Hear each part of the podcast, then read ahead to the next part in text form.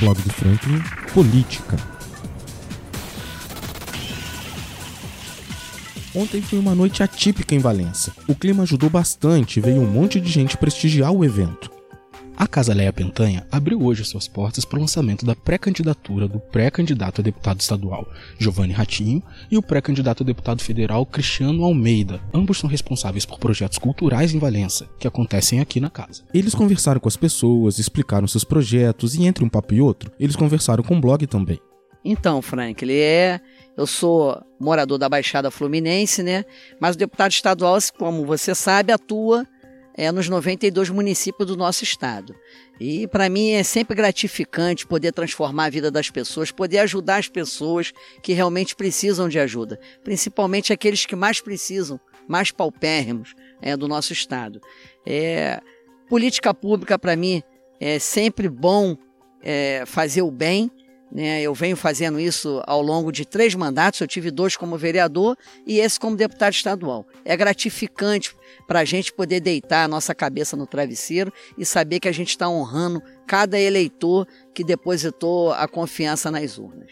É, o deputado estadual, é, a gente trabalha através das emendas, a gente trabalha é, pegando cada demanda de cada município, aquelas necessidades, levando junto ao governo do estado, é, levando ao legislativo, aprovando leis é, que favoreçam e beneficiam sempre as pessoas. E é isso que eu vou continuar fazendo, pegando cada município, indo até o executivo, é, cada prefeito, ouvir as necessidades e poder tentar ajudar é, as cidades. Depois de conversar com Giovanni Ratinho, foi a vez de conversar com Cristiano Almeida, um homem da cultura.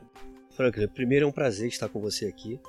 Eu fui vereador por dois mandatos em Barra do Piraí e candidato a prefeito na última eleição.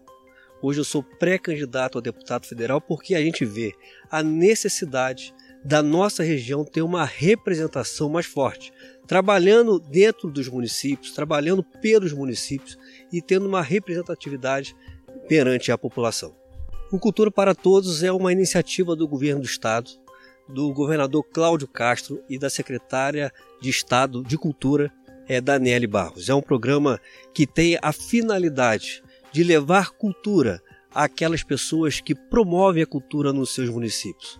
E nós conseguimos, através da secretária Daniele Barros, é, tanto aqui em Valença, quanto em Rio das Flores e Barra do Piraí, o programa Cultura para Todos, aonde é dado de forma gratuita é, oficinas de arte, seja ela fotografia, artesanato é, é, é e tantas outras é, é, manifestações culturais que dentro desses municípios. E isso leva as pessoas aquele a, a, ter o conhecimento da arte. E muitas das vezes essas pessoas elas é, afloresce a cultura dentro delas, levando a arte para toda a região. Após o evento, ainda houve uma confraternização de encerramento.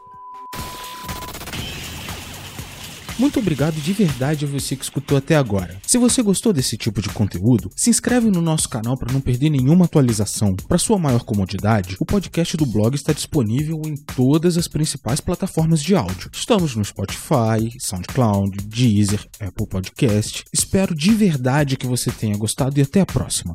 Valeu!